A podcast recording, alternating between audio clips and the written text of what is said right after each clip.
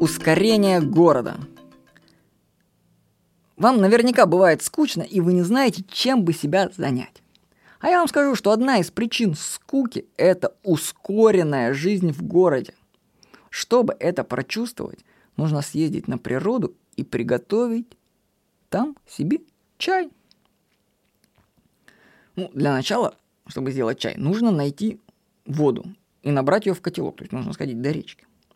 Затем нужно собрать дрова, потом разжечь костер, закипятить воду. На все про все уйдет минимум минут 30. В городе же задача по приготовлению чая занимает всего 5 минут.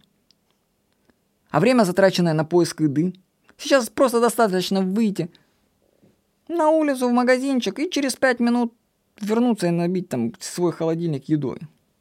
Не то, что раньше. Вот, а стирка.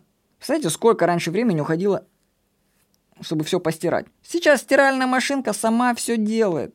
А ты уже так разленился, что тебе лень даже белье развешивать. Автомобиль и общественный транспорт, так они добавляют это ускорение, они вообще сжимают пространство. Ведь раньше нужно ножками было бы ходить, а так человек все автоматизирует. У него появляется свободное время, к которому он может быть просто эволюционно не готов. То есть мы окружили себя всеми техническими средствами, которые забрали у нас все то, чем бы могли бы мы заниматься, и оставили нас ни с чем.